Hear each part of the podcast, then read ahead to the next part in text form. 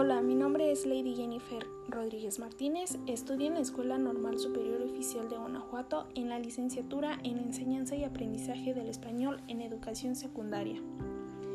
En esta ocasión estaré argumentando a favor del aborto. El aborto voluntariamente inducido se mantiene a lo largo de la historia como una práctica prevalente sumida en la oscuridad y en la clandestinidad porque toda fecundación extramatrimonial ha sido socialmente rechazada. Desde mediados del siglo XX se produce una actitud de tolerancia que lleva a la despenalización y legalización del aborto.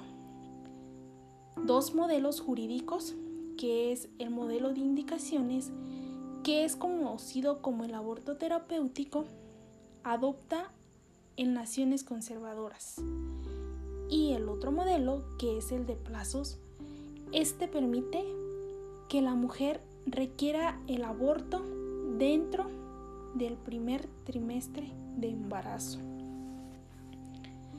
La liberación del aborto obedece a la invariable política social que busca eliminar la clandestinidad y sus nocivos efectos para educar, disuadir y eventualmente considerar el aborto como un servicio médico seguro y accesible, dentro de los marcos legalmente establecidos, todas normativas orientadas a disminuir la incidencia del aborto clandestino.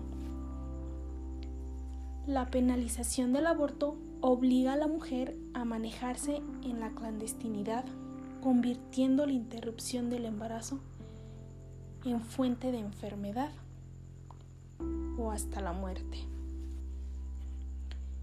He podido ver en el transcurso del tiempo y del relato de varias personas que el aborto es una estrategia que permite a muchas personas seguir con su proyecto educativo, su trabajo y su crecimiento personal y a lograr un número menor de hijos, favorece la manutención de un mejor equilibrio en su pareja y, hasta en la familia.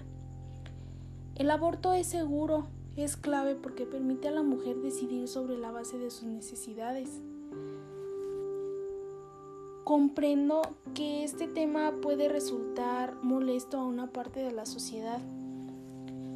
Los motivos de este desencuentro se deben en parte a la comprensiva atención de la integridad de la vida y al dilema que la interrupción de un embarazo plantea entre los intereses del embrión y los de la mujer.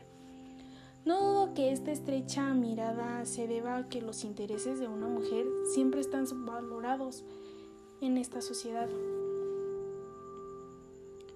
Por todo esto, Estimo que el aborto debe ser considerado dentro de la esfera de la privacidad y no corresponde al embarazo la consideración como un bien público. Pero cuesta tanto comprender que una mujer pueda decidir no continuar con un embarazo puesto que no pueda abrazar ese proyecto en ese momento de su vida. Cuesta tanto pensar que una mujer ha decidido que su tamaño familiar se ha completado con los tres o dos o el hijo que ya tiene? Cuesta tanto aceptar que una mujer banalizada por uno o más hombres en una violación pueda no querer llevar ese embarazo a término y quiere interrumpirlo? Pues una mujer o un hombre no están obligados a donar un riñón a un hijo que podría salvarlo de la muerte. Pero sin embargo, una mujer está obligada a llevar adelante un embarazo no deseado por el respeto a la sanidad de la vida, convirtiéndola en una ironía. Por último, manifestarse a favor de la vida al día de hoy significa estar en el estatus del aborto sin siquiera reflexionar sobre el rol de la despenalización, manifestarse a favor de la vida es justificar la enfermedad, la muerte, la cárcel, la cadena de corrupción que genera el aborto en la justicia y en las fuerzas de seguridad. Es permitir que la religión dicte las políticas públicas de salud y de educación y manipule la vida privada de cada uno de nosotros.